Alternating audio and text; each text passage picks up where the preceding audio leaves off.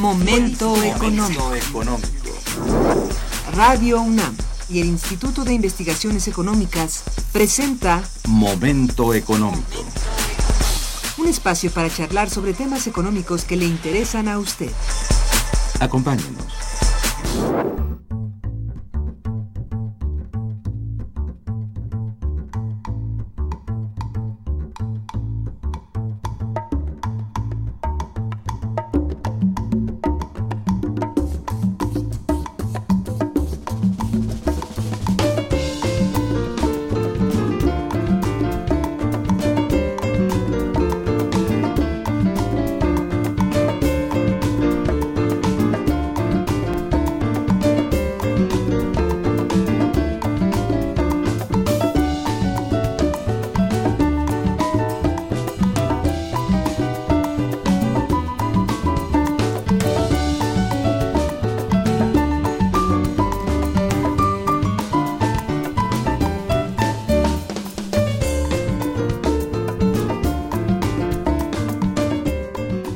Buenos días, bienvenidos a Momento Económico, coproducción del Instituto de Investigaciones Económicas y Radio Universidad. Les saluda Irma Manrique, investigadora del Instituto de Investigaciones Económicas, transmitiendo desde las instalaciones de Radio Universidad Nacional Autónoma de México. El tema que abordaremos el día de hoy es Políticas y Gobierno de la Educación Superior en México. Para ello contamos con la siempre valiosa presencia del doctor Armando Alcántara Santuario, bienvenido. Muchas gracias. Y del doctora. maestro Jorge Martínez Stack. Bienvenido, maestro. Gracias. La dirección de correo electrónico para que nos envíen sus mensajes es una sola palabra, momentoeconómico.unam.mx. Les recuerdo que también pueden escucharnos a través de las páginas de internet www.radiounam.unam.mx. De nuestros invitados, Armando Alcántara Santuario es doctor en educación por la Universidad de California, Los Ángeles, maestro en educación por la Universidad de Stanford y licenciado en psicología por la Universidad Nacional Autónoma de México. Es investigador titular del Instituto de Investigaciones sobre la Universidad y la Educación y de la UNAM. Es profesor de varios posgrados de la UNAM, investigador nacional nivel 1, miembro de la Academia Mexicana de Ciencias, profesor visitante de la Universidad Federal de Goiás, Brasil, autor de artículos y libros publicados en México y otros países, secretario general del Consejo Mexicano de Investigación Educativa entre 2002 y 2003, integrante del Seminario de Educación Superior de la UNAM, articulista del suplemento Campus del periódico Milenio, consejero universitario por el periodo 2011-2015. Jorge Martínez Stack es maestro en análisis experimental de la conducta por la UNAM y tiene una especialización en estadística aplicada por el Instituto Tecnológico Autónomo de México. Él obtuvo su licenciatura en psicología por la Universidad Nacional Autónoma de México y por cerca de 35 años fue profesor titular de tiempo completo de la Facultad de Psicología de la UNAM. Fue subdirector de orientación educativa en la Dirección General de Orientación y Servicios Educativos de la UNAM y secretario académico del Programa Universitario de Estudios de Género de la Coordinación de Humanidades también de la UNAM. Ha publicado investigaciones en diversas áreas, conducto animal, motivación y aprendizaje, problemas de la educación superior, psicometría, problemática de los adolescentes, aprendizaje de las matemáticas, hábitos de estudio, estadística y un amplio, un amplio número de, de, materias, de asignaturas. Um, cuenta con una amplia experiencia en la planeación estratégica y evaluación institucionales, en el desarrollo de sistemas de evaluación de servicios y programas educativos y de capacitación y en la generación de indicadores de desempeño.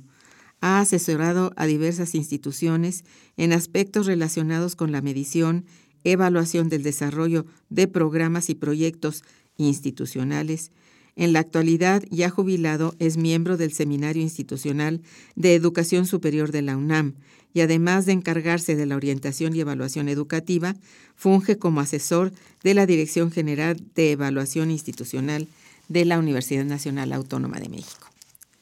Muy bien, pues son ya cuatro años consecutivos durante los cuales Momento Económico ha dado seguimiento al Seminario de Educación Superior de la UNAM y en consecuencia a su curso anual, el cual es organizado tanto por el Instituto de Investigaciones sobre la Universidad y la Educación como por el Instituto de Investigaciones Económicas, así también por otras instituciones hermanas.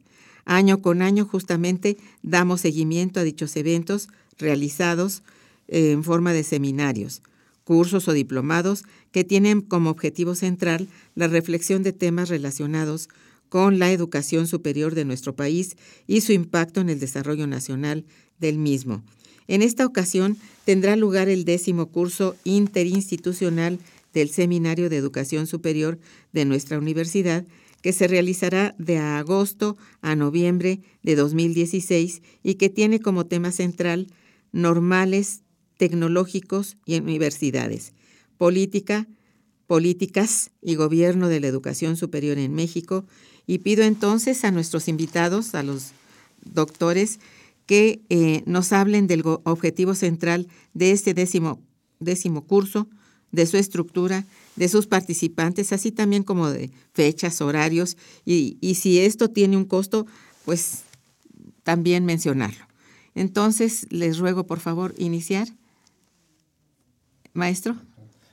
Doctora eh, Manrique, nos da muchísimo gusto estar aquí con usted otra vez un, por cuarta ocasión anual. Este, eh, anunciando nuestro décimo curso interinstitucional.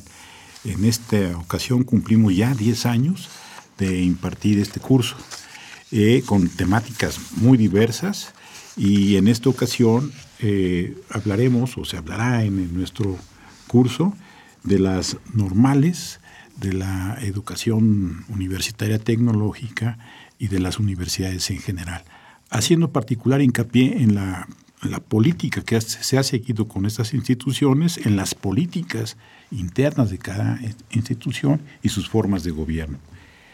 Eh, empezamos nosotros en esta ocasión el 12 de agosto y terminamos en 25 de noviembre. Cada viernes de 5 a 8 en las instalaciones del Instituto de Investigaciones Económicas en la ciudad universitaria se lleva a cabo nuestro seminario curso interinstitucional.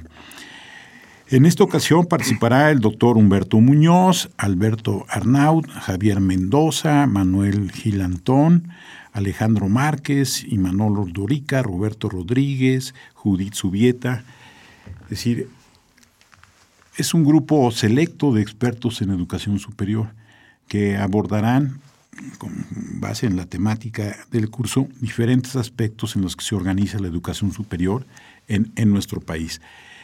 En esta ocasión se ha hecho especial hincapié en la presentación de las normales o de la educación normal, porque tendemos siempre a olvidarnos que la educación normal en nuestro país también es parte de la educación superior y sobre todo en últimas fechas, tan ninguneada la profesión magisterial, ¿sí? queremos rescatar esto. Ellos son también académicos y forman parte de este grupo que se encarga de esta función tan importante en nuestro país, que es la formación de recursos de alto nivel.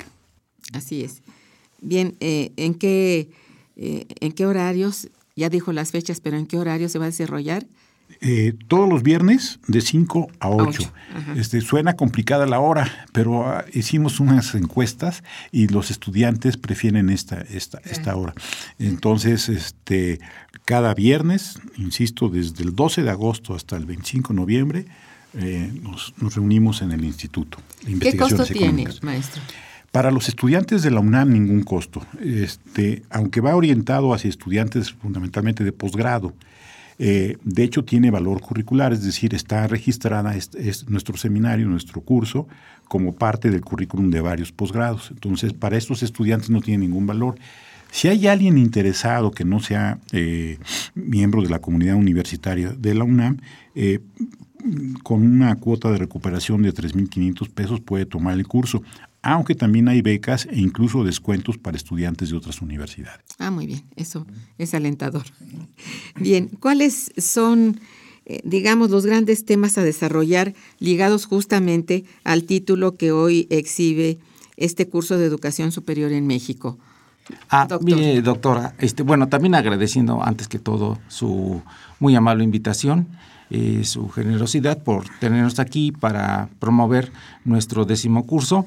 Y en este caso, los grandes temas son eh, la política, la las políticas y el gobierno de la educación superior, pero también con una mirada hacia lo que ya señaló eh, el maestro Martínez Stack, que, que es las eh, normales, eh, los tecnológicos y las universidades.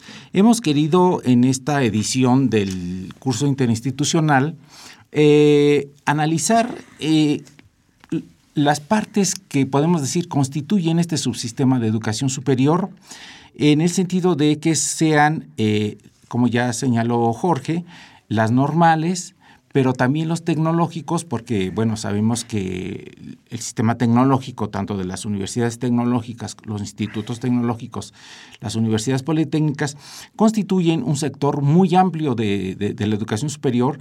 Son muchas instituciones, son eh, muchos los estudiantes que asisten a, estas, y entonces, pues, creo que debemos darles... Eh, digamos, la importancia que se merecen a través de un análisis un poco más profundo, ¿no?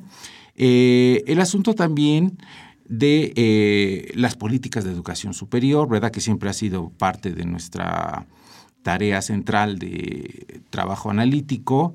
Eh, el asunto, pues, también, como señaló Jorge, de las normales, queremos ver pues esas características que tienen, porque también ellas forman un conjunto importante, no solamente hay las normales que conocemos, también están las rurales, en fin, y además tienen una larga y rica historia en la educación de nuestro país, ¿no? Entonces, en ese sentido también hemos querido darles una importancia especial. También vamos a tener ahí, eh, dentro de la educación superior universitaria, eh, analizar el sector público y el sector privado, ¿verdad? Que, bueno, siguen siendo muy importantes. Las públicas, como sabemos, tienen la mayor matrícula, pero las privadas tienen el mayor número de instituciones. Y ver, pues ahí, eh, en un análisis comparativo, eh, cuáles son las características, cuáles son, digamos, las dinámicas que en la actualidad eh, sigue cada uno de estos sectores. también un, un, tema importante y que ha observado un desarrollo eh, relevante en estos últimos tiempos es el de la educación superior abierta y a distancia. ¿no? Hemos visto que cada vez es mayor el número de programas que siguen esta modalidad e incluso, bueno, pues ya también contamos con una universidad eh, a, distancia a nivel nacional. Y también, bueno, pues vamos a ver aquí las características de los programas, cuáles son los logros, los obstáculos que tiene esta modalidad tan importante. en fin, esos serían en términos generales los temas que vamos a desarrollar durante este nuestro décimo curso interinstitucional. No sé si Jorge quisiera añadir un poco más. Sí, quisiera recordar, nosotros formamos parte de, de un seminario institucional en la UNAM que tiene múltiples actividades y está conformado por especialistas en educación superior. Tenemos este, publicaciones, tenemos una página eh, de internet bastante visitada eh, del Seminario de Educación Superior y entre esas actividades tenemos, como lo decía en la introducción usted, eh, doctora, una función de extensión y de difusión y el curso forma parte de esto. Entonces, e, es objetivo del seminario dar a conocer las problemáticas en, un nivel ya mucho más de un curso mucho más formal, las problemáticas que enfrenta hoy en día la educación superior. Pensamos que con los temas que estamos abordando eh, en este curso estamos abordando problemáticas actuales que vive hoy en día la educación superior en nuestro país. Eh, las, eh, digamos, los acontecimientos actuales dan fe precisamente de lo complicado que se ha vuelto ahora, bueno, tanto las políticas como la política de educación superior. En esto sí habría que conceder que han ido poco a poco transformándose, es natural a través del tiempo, pero han adquirido una serie de, problemáticas que antes no eran visibles, por lo menos en, en México, ¿no? Y ahora sí, ojalá que, bueno, nos hablen de todo esto en, este programa. Eh, eh, digamos, considero también oportuno em, que ustedes le dejen claro al auditorio qué significa eh, precisamente educación superior y cuáles serían las instituciones que la imparten en nuestro país y bajo qué esquemas de trabajo. Yo creo que esto es bien importante porque a veces se confunde. Como decía hace un momento, de hablar de normal, decir educación normal, pareciera que la demás es anormal o algo así. Habría que empezar quizá por dar una pequeña definición de lo que es la educación superior y el tipo de instituciones. Sí, bueno, mire, eh, doctora, con mucho gusto. En ese caso, pues eh, la educación superior son aquellos estudios, como todos lo sabemos, que se imparten después del bachillerato, ¿no? Sí. Eh, por muchos años, la única posibilidad de los estudios de educación superior eran aquellos programas de cuatro o cinco años. Pero actualmente ya se ha diversificado y esta es una de las cosas que también estamos pretendiendo mostrar en este curso. Esta diversidad institucional. Entonces ya no solamente hay universidades, hay institutos tecnológicos, hay universidades tecnológicas, universidades interculturales, politécnicas, etcétera. Entonces, eh, además también eh, la duración de los estudios se ha modificado. Hay eh, instituciones que dan programas de técnico superior universitario de dos años, y bueno, siguen los de cuatro o cinco, según las distintas carreras y disciplinas, ¿no?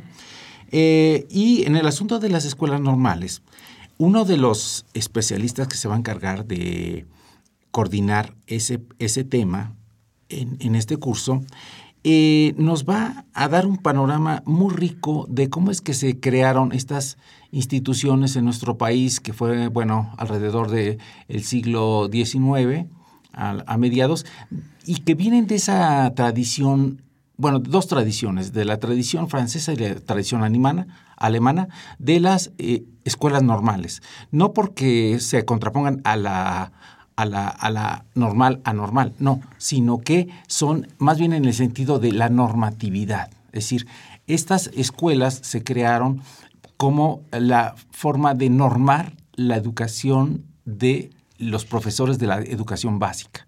¿no? Entonces de ahí viene el, el, término normal y que bueno, pues es una tradición muy acendrada en nuestro país y bueno, ahí se han formado durante décadas eh, pues los profesores de educación básica. Entonces queremos darle una ojeada tanto a la historia como por supuesto es uno de los temas de actualidad en la agenda educativa de nuestro país, cuál es la problemática que se enfrenta en estos momentos, sobre todo a raíz de que en este sexenio, bueno, se dio la reforma educativa, se hicieron cambios a la Constitución, ha sido muy polémica eh, esta reforma, los cambios administrativos, en fin, una complejidad que, bueno, todos hemos seguido a través de los medios en estos últimos tres años y le queremos dar pues también este, este enfoque. De tal manera que el asunto de, las normales dentro del sistema de educación superior, como lo señaló, usted lo mencionó, lo señaló mi colega Jorge, pues ahí ocuparán, eh, digamos, el centro de, de nuestro décimo curso interinstitucional.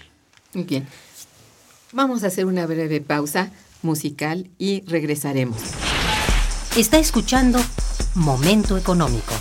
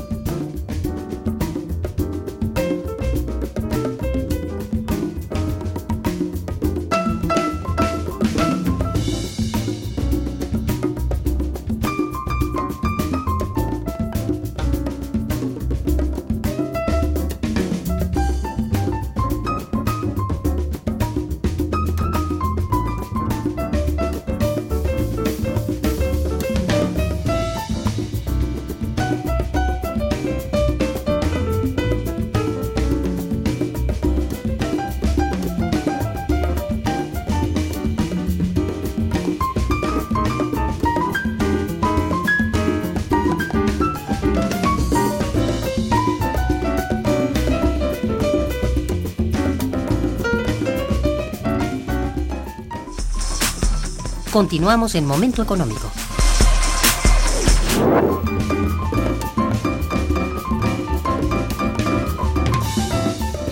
Quería usted participar, maestro. Diga, por favor, acerca de esto de, sí, sí, siguiendo, las instituciones. Siguiendo su planteamiento respecto a las escuelas normales, sí. también eh, a veces suena muy pretencioso, ¿no? Decir educación superior, como si hubiera una educación inferior. También se prestaría igual. En términos, uno inmediatamente pensaría en términos de calidad. No, de, hecho, como lo plantea Armando, es la educación que se da después de cierto nivel, la educación media, ¿no? Incluso se habla de media superior para diferenciarla de la secundaria, que sería la educación media inferior, ¿no? En fin, es como una escala. Pero este, incluso hay autores que en lugar de, educación superior hablan de educación terciaria, ¿sí? Como del tercer nivel, ¿sí? Entonces, eh, que quede claro. Sin embargo, eh, esta educación se ha diversificado de una manera muy, muy, muy grande en nuestro país, dándole muchas opciones y quizá a veces sin orden. ¿Sí? Eh, respondiendo más a necesidades, por ejemplo, de organismos internacionales que nos dicen lo que hay que hacer y entonces generan estas, estas este, universidades tecnológicas, en fin. Entonces la idea es revisar ese tipo de, desarrollo en, nuestro país. Incluso una de las sesiones está dedicada a tratar de desenmarañar todos estas, estos programas que tenemos en educación superior, que si el PIFI, que si el PROI, que si no sé, ¿no? Es decir, darle sentido, tratar de encontrar una lógica al desarrollo de la educación superior en nuestro país, porque pensamos que es, es hora de hacer una especie de corte de caja y ver en qué situación nos encontramos. Así es. Es verdaderamente complejo lo que ha sucedido a través del tiempo. Usted dice muy bien, por influencia de políticas eh, de otros países, se han creado, yo creo, sin mucho sentido, eh, vaya, para la estructura eh, de educación en México demasiado abierta, demasiado diversa y poco entendida. Esto es lo que también puede dar como resultado que la, el egreso de los estudiantes no sea tan claro para ellos mismos. A dónde voy a, a laborar, qué es lo que voy a hacer, qué es lo que sé, de qué, cuál es este eh, conjunto de conocimientos que me va a servir para qué.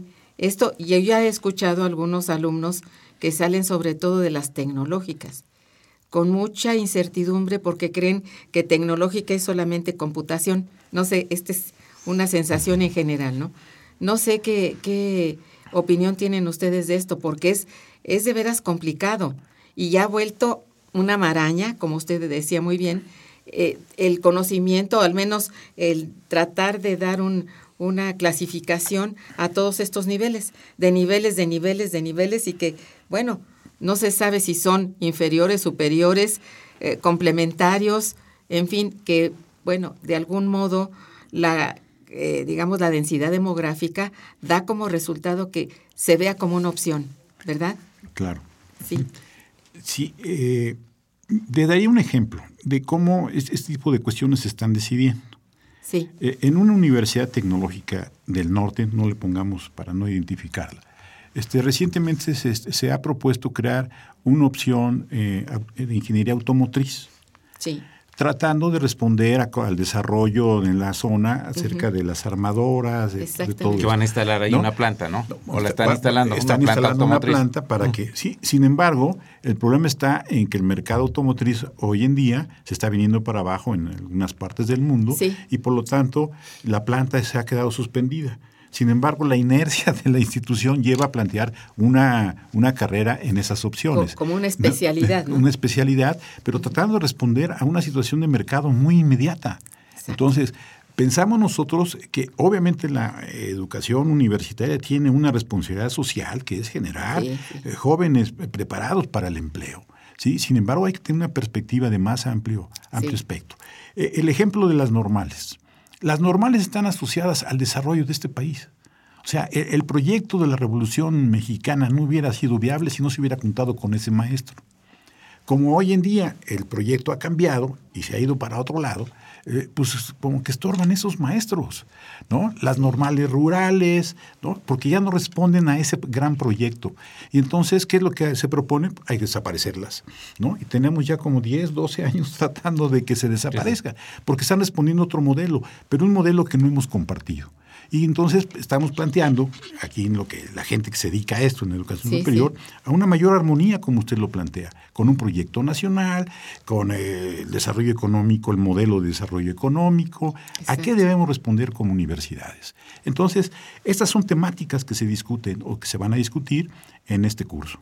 Eso es muy bueno, porque ciertamente buena parte de, de la creación de todas estas instituciones, no diría yo aledañas, bueno, simplemente que surgen, tiene más un sentido comercial que realmente de, conocimientos, de, acervo de conocimientos. Esa es la, la impresión que viene a dar.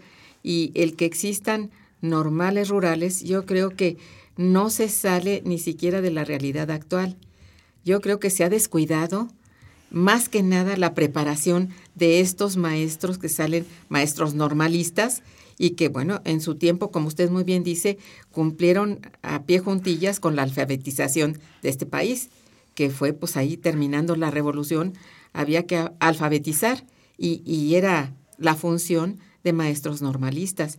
Eso era muy, muy claro. Pero si se cree que hoy está alfabetizada la población, pues no.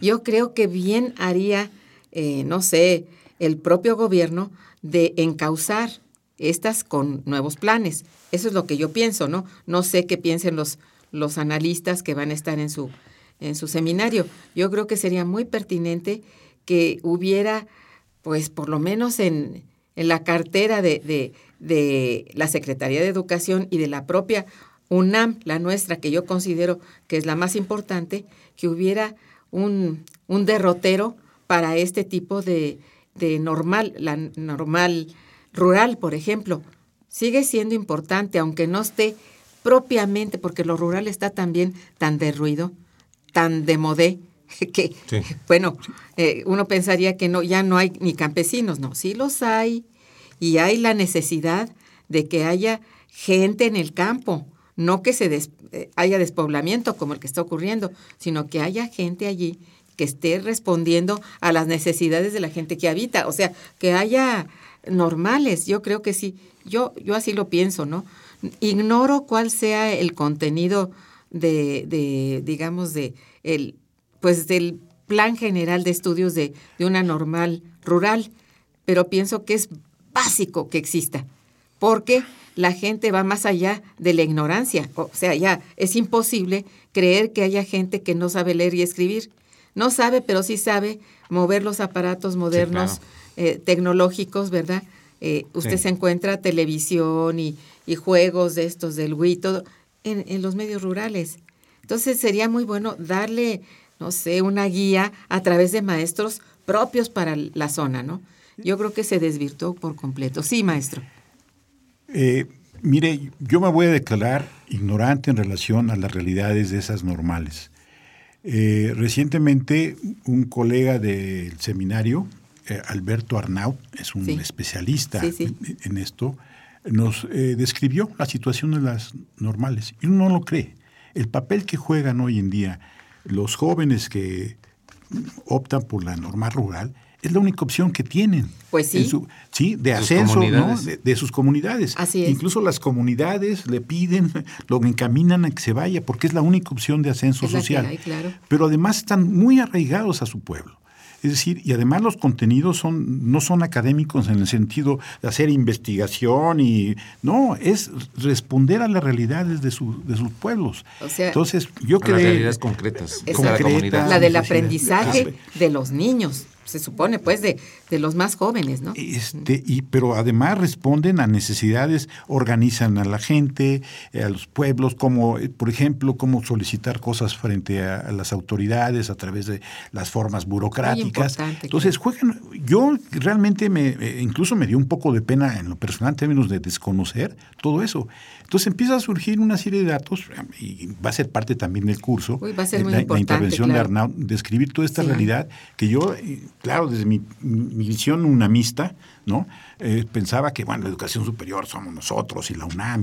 No, no, no. Hay una realidad que nos rebasa y que eh, está ocurriendo en nuestro país, ¿no? Entonces, creo que esto nos va a ayudar a comprender un poco mejor, mejor toda, toda esta realidad. Este, también tenemos la participación de Manuel Gilantón, este, que, miembro del seminario, que ha, mantenido una posición muy crítica frente a las propuestas de la reforma educativa eh, actual en la educación, en la educación básica y que ha hecho una serie de planteamientos. Eh, por ejemplo, hoy en día eh, la Secretaría de Educación Pública plantea que un egresado de una licenciatura va a poder participar en los concursos para ingresar a la docencia en educación básica. Entonces dice, no, se requiere, es una especialidad muy, muy seria y que requiere estudios especializados y que no porque yo soy egresado de alguna carrera, claro que yo ya estoy preparado para dar clase. Pues Entonces, si ese es el modelo, incluso Manuel lo, cuestiona mucho, este, pues valiente reforma. Entonces, eh, ese tipo de problemas, y, queremos llamar la atención a nuestros estudiantes sobre esa realidad. Exacto. Sí. Sí, bueno, yo quisiera también este, señalar, eh, estando totalmente de acuerdo con lo que señala Jorge, que eh, aquí hay pues también otras eh, situaciones problemáticas. Por ejemplo, en el caso de estas universidades tecnológicas, politécnicas, etcétera, que también responden, además de estos, digamos, intereses o vamos a llamar los intereses eh, inmediatos de que a lo mejor ahí por la región eh, hay eh, planes de poner una armadora y entonces necesitan técnicos que para que vayan ahí y trabajen, como también está sucediendo el caso de Querétaro ahora con la industria esta aeroespacial aeronáutica, que ya se están creando especialidades para que los jóvenes se formen ahí y vayan a trabajar a esas plantas, pero también a una situación que está presente en, la, eh, no solo en la educación superior, pero ahí es donde se ve más visible, que es el asunto de la demanda por la educación. Entonces, los jóvenes, sus familias, lo siguen apoyando, siguen requiriendo un lugar en la educación superior, porque se considera todavía, a pesar de que algunas personas lo desvalorizan o lo que sea, pero sigue siendo una de las opciones, si no es que la mejor opción, para mejorar su vida. No, no quiere decir que, vayan a mejorar automáticamente sus ingresos, porque vemos que en el mundo, y usted lo, como especialista en economía lo sabe muy bien, eh, sigue habiendo un deterioro gradual de las condiciones de empleo, ¿no? La precarización de los empleos, la inseguridad en el empleo, la falta de, eh, ¿cómo se llama? Eh, las prestaciones sociales, ¿verdad? Que cada vez son menores, en fin, ese tipo de cuestiones eh, a pesar de todo eso, sigue habiendo ese interés por eh, ingresar a las instituciones de educación superior. Y entonces el gobierno pues, eh, responde a la demanda creando lugares en, distintas instituciones que también ya no sean solamente las universidades, además también las instituciones privadas, pues también siguen abriendo lugares porque está, está, sigue habiendo esta demanda para obtener un lugar. Entonces, ese otro aspecto me parece este, importante, ¿no? Eh, y con eso quería complementar. Eh, sin embargo, se está dando una, una cuestión muy paradójica, que es, eh, por ejemplo, uno de los sectores en la educación superior que más ha crecido en los últimos años en nuestro país, alentado por la las políticas gubernamentales, es la educación tecnológica. De repente uno ve cómo la apertura de universidades tecnológicas es sorprendente la cantidad. Es más, en, poblados donde uno no esperaría, parece una universidad tecnológica. El problema está, y, se la ponen como opciones a los jóvenes ante la eh, educación universitaria. Eh, eh, los jóvenes siguen queriendo entrar a las universidades, ¿no? Tipo la, la UNAM, las estatales. Este, sin embargo, la única opción que les están dejando, al no ampliar la, la, cobertura en las universidades es estas universidades tecnológicas. Pero en muchas ocasiones las condiciones para educar a estos jóvenes en estas instituciones son muy precarias. Entonces, normalmente son los que no se aceptan en las universidades, son jóvenes con, que ya de entrada tienen necesidades importantes, provienen de estratos bajos de nuestra población, y entonces la opción que le damos es la que menos eh, está preparada para darles una educación de calidad. Entonces, estamos todavía, aunque supuestamente tratamos de que entren más estudiantes al sistema universitario, a la educación superior, ¿sí? Están entrando más, pero estamos segregando más en términos de que a la gente que ya de por sí tiene necesidades, ¿sí? les damos el, eh, peor servicio educativo en términos de la calidad que se está dando en eso. Eh, un ejemplo, le estamos dando ya eh, educación superior a, poblaciones supuestamente marginadas, como sería, se generan las universidades transculturales, interculturales, y, todo. Pero uno ve las condiciones en las que se trabaja y uno dice, no es posible. Entonces, esa población que requeriría la mejor calidad para que realmente se superara, recibe los peores recursos. Entonces, es, una verdadera paradoja la que estamos generando nosotros. Ciertamente. Vamos a hacer una breve pausa porque es muy importante lo que acaba de decir y bueno, habría que ampliarlo. Vamos a hacer un puente musical. Quédense con nosotros. Está escuchando Momento Económico por Radio UNAM.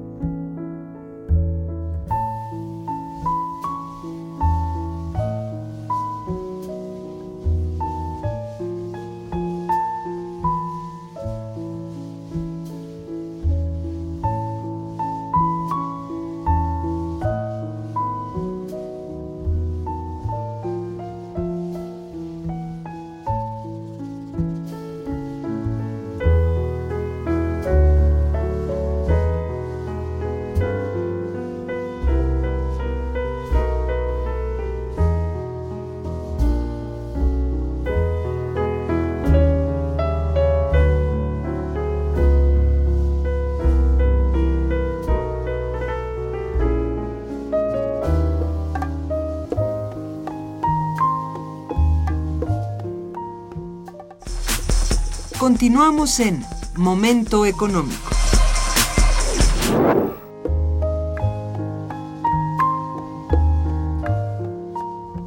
Bien, con relación justamente a esta paradoja que usted mencionaba, maestro, a mí también me parece eh, sumamente importante tener en cuenta que no puede renunciarse a la escuela normal, rural o urbana, a la escuela normal.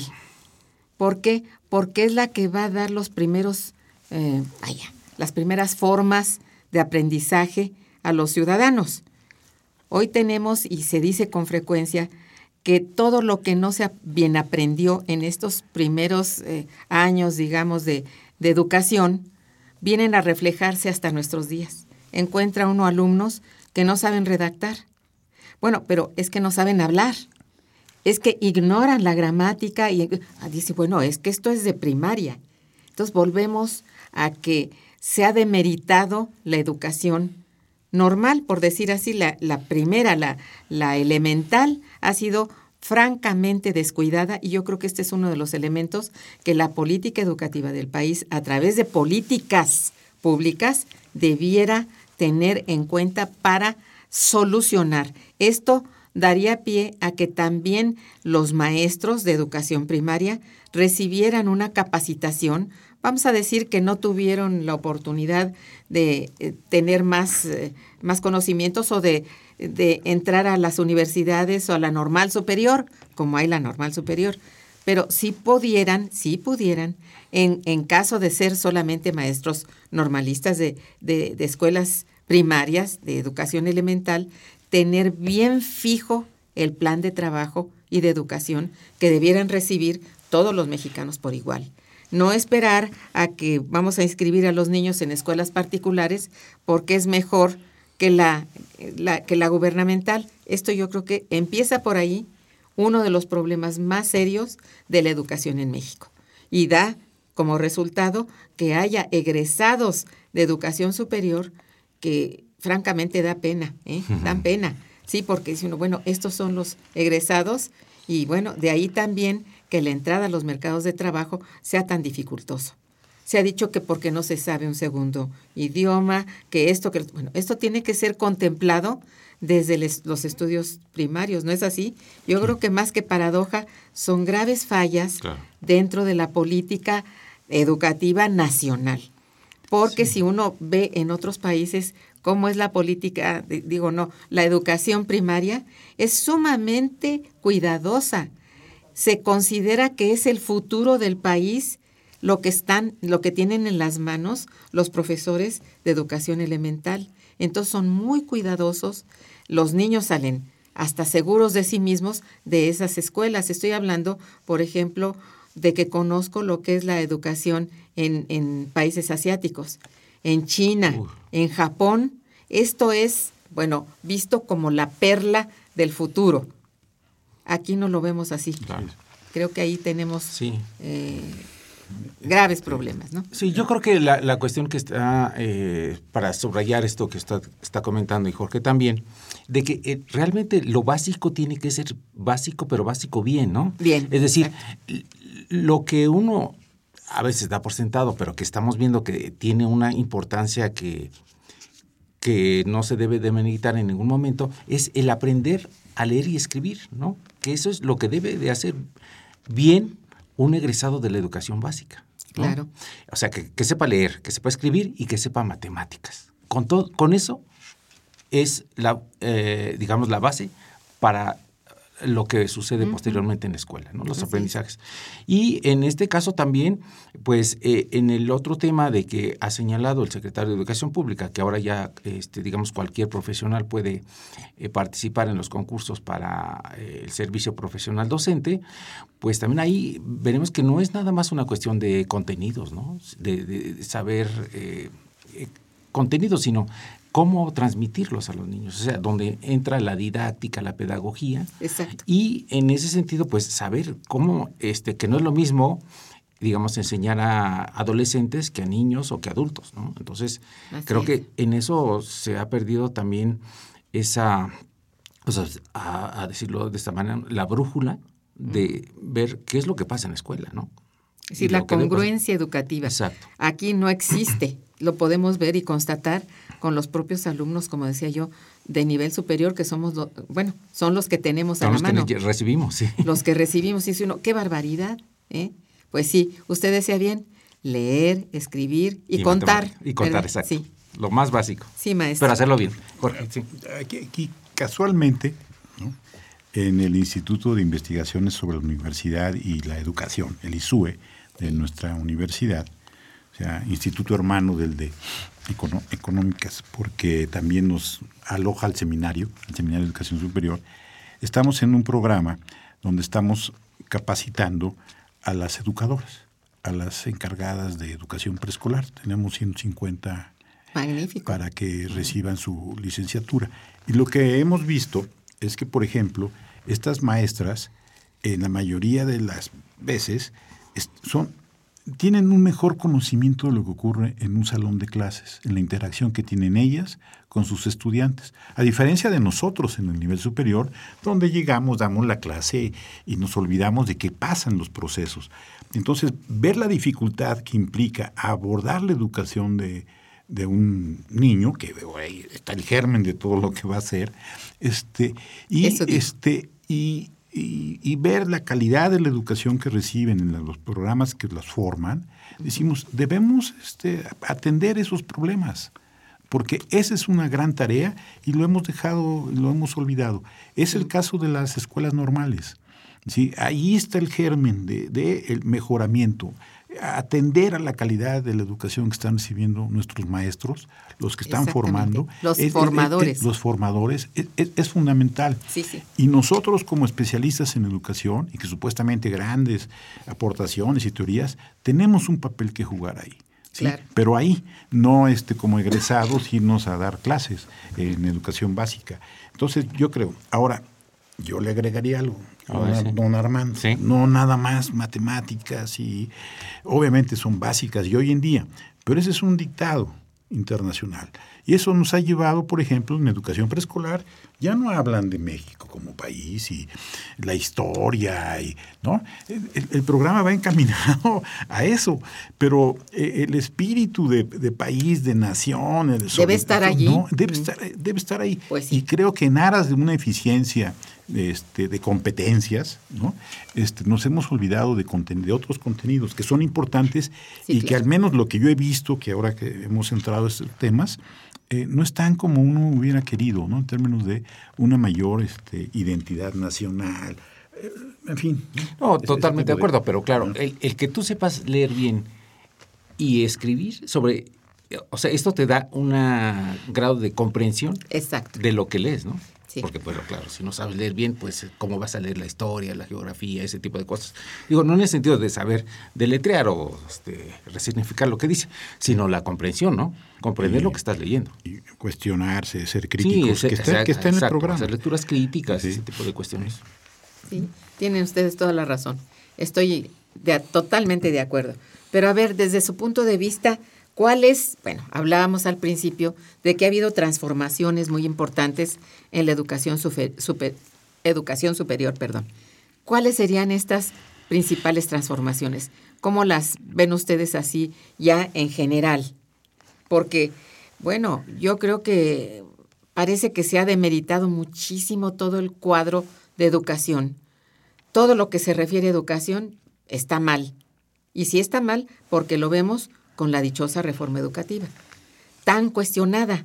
Es que hay muchos elementos ahí que no han sido objeto de transformación o de cambio en positivo. Quizá el cambio va más bien en, en el lado negativo por no ser auténtico, en el sentido que decía usted, maestro, de pensar primero en qué nación estamos, quiénes somos y defender ese ámbito propio. No estamos preparando a nadie en ese terreno, me incluyo porque pues somos, todos somos docentes, pero no podemos echar la crítica nada más así. Es que tiene que ser la preparación del docente del inicio, porque lo demás ya va mal. Si alguien, por ejemplo, está mal en, en matemáticas desde la primaria, olvídese porque para secundaria y lo que sigue, sencillamente está negado. Yo creo que ha habido transformaciones interesantes. Encontramos, por ejemplo, yo veo en la Gaceta, chicas y chicos, ¿verdad?, que son campeones en matemáticas, campeones en robótica y salen, están saliendo de nuestras aulas. Exacto. O sea, eso está bien. Creo que son, mm, vamos, podríamos decir lo mejor que está saliendo de toda la educación que tuvieron desde la elemental y antes de eso en la en la preprimaria, ¿verdad? Con las educadoras y todo esto que usted mencionaba, pues sí, desde ahí viene ya una preparación que desgraciadamente no toda la población tiene acceso a ello. Entonces ahí empezamos ya con problemas de, del entorno. Ya no es nada más en sí el aprendizaje, sino lo que está en el entorno. Y que estamos viendo que está tan deteriorado el entorno social, económica y culturalmente hablando, que bueno, esto no, no está siendo el soporte, la plataforma para dar eh, ese, esa educación que tiene que ir gradual, pero muy firme para todos, ¿no? No sé ustedes qué opinen de esto. No sé qué transformaciones positivas ha habido en la educación superior. ¿Creen ustedes que ha habido esto o no? Sí, indudablemente y que a veces perdemos la perspectiva Y, por, ser tan idealistas a veces nos volvemos medio hipercríticos de ciertas situaciones. Por ejemplo, este, nos hablan de algunos países eh, en Sudamérica que han obtenido ciertos logros y, y, de repente uno ve que en realidad la población total de esos países pues cabría en el Distrito Federal, en nuestro país. ¿sí? El hubiera aumentado en un 2, 4% la cobertura, ¿sí? Pues sí, sí, hay que poquito, pero en términos del esfuerzo que implica para un país aumentar la cobertura en eso es, ha sido impresionante. O sea, nuestro país en el siglo pasado, este, el esfuerzo que hizo por partir prácticamente de cero en el esfuerzo educativo, en términos de la realidad educativa, y todo lo que se hizo es impresionante y lo debemos reconocer y este bueno y, seguir este, tratando de, alentar que ese tipo de esfuerzo. Este, sin embargo, e, en algún momento tengo la impresión, y que eso sería a partir de, la, los 80 del, siglo pasado, sí, sí. ¿sí? cuando los problemas económicos son tales donde empezamos a quedar sujetos a decisiones eh, financieras de organismos internacionales, nuestra, nuestro sistema universitario, bueno, la educación en general, pero este, ha sufrido cambios importantes. De hecho, la reforma que estamos viendo en educación básica, nosotros ya la pasamos. Nosotros como docentes en la universidad nos evalúan. Claro, no nos corren si no salimos, ¿no? Pero nuestro salario está atado a, evaluaciones periódicas. En fin, el modelo este que se está siguiendo de desempeño y si no, este, nosotros ya lo es, hemos estado viviendo. A lo mejor fuimos conejillos de indias en, ese sentido.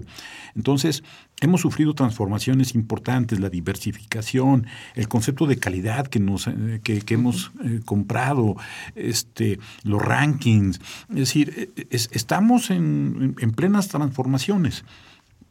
Y para mí lo más importante, eh, a lo mejor lo, usted dice que hablemos en lo positivo, pero creo que hablaríamos más en lo positivo si viéramos a qué tipo de modelo de país estamos este, respondiendo como, como institución de educación superior. Convengo totalmente. A veces me da la impresión de que hemos perdido el rumbo y la función de nosotros como universitarios que queremos contribuir a solucionar los problemas de este país, este, no están acordes con el tipo de modelo de desarrollo que está, se está impulsando. Entonces, ahí, ahí, lo siento como, como un problema la crisis económica nos está pegando.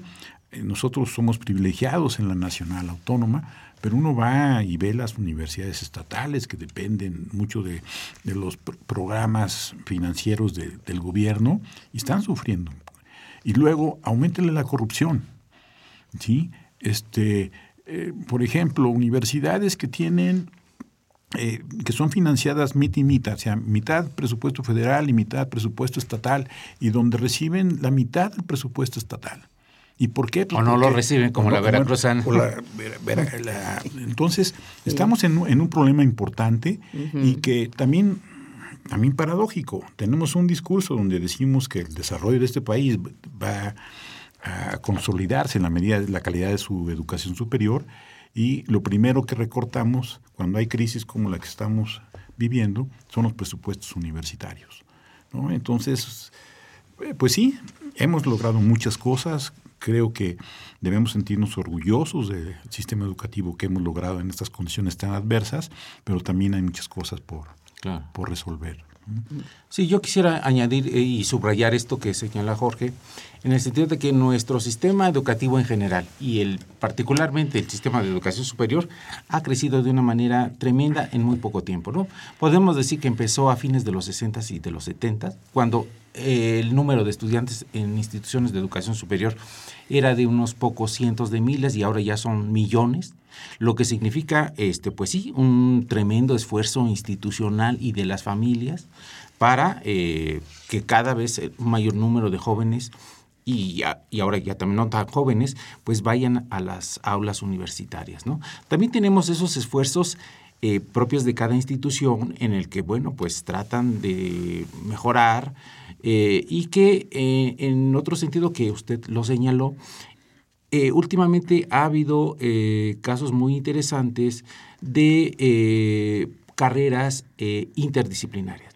Cada vez se promueve el que la formación profesional de los jóvenes ya no sea solamente aquella tradicional de una sola disciplina, arquitectura, derecho, etcétera, sino que sea interdisciplinaria. ¿Por qué? Los problemas actuales pues requieren de la intervención de varias este, disciplinas y en ese sentido se están dando este, este tipo de programas, también hay salidas alternas, en fin, ese tipo de cuestiones que también están pues significando innovaciones que hacen las instituciones, ¿no? Lo que también señalamos de los programas a distancia, que también pues requieren de mucho trabajo para la elaboración de los materiales y que pues también se han ido desarrollando eh, de manera muy significativa.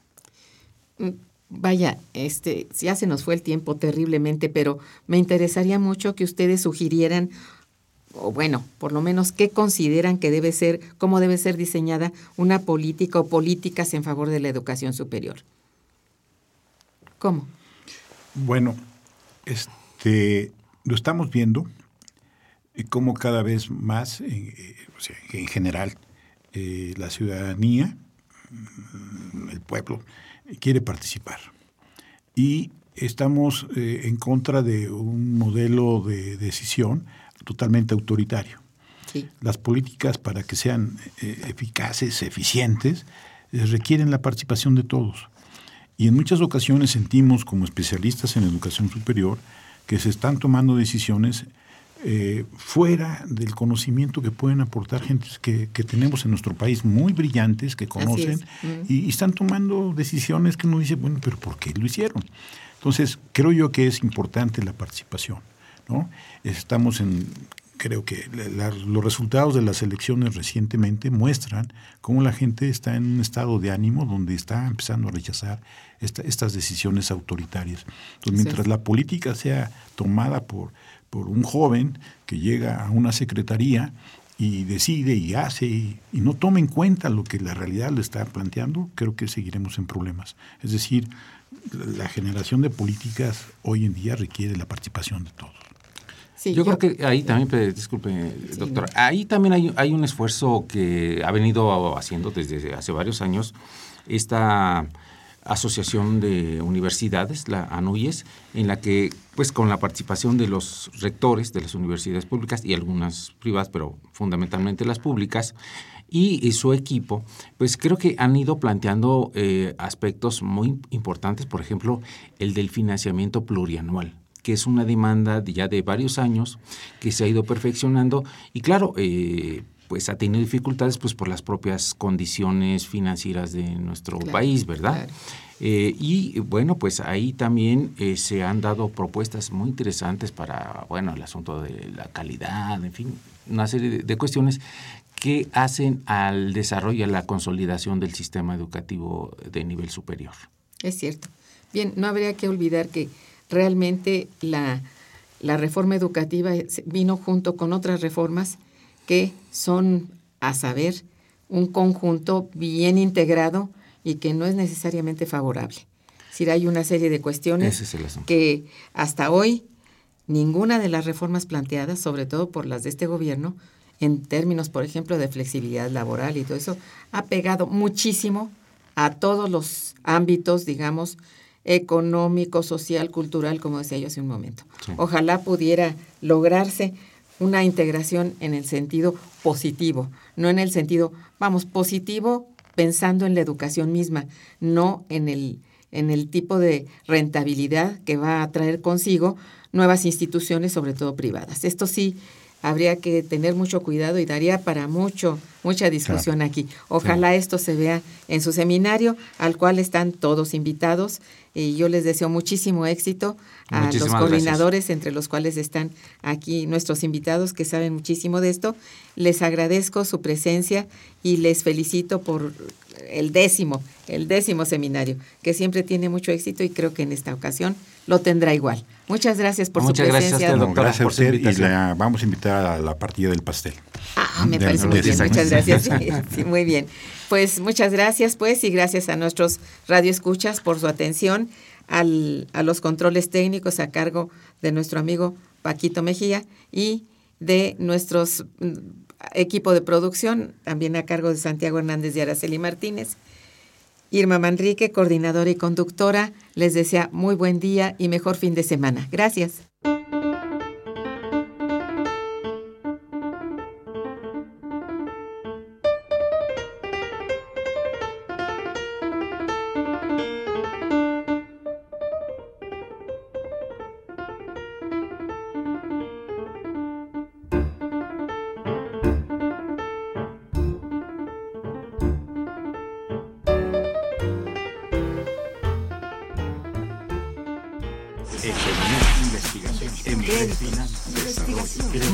Momento económico.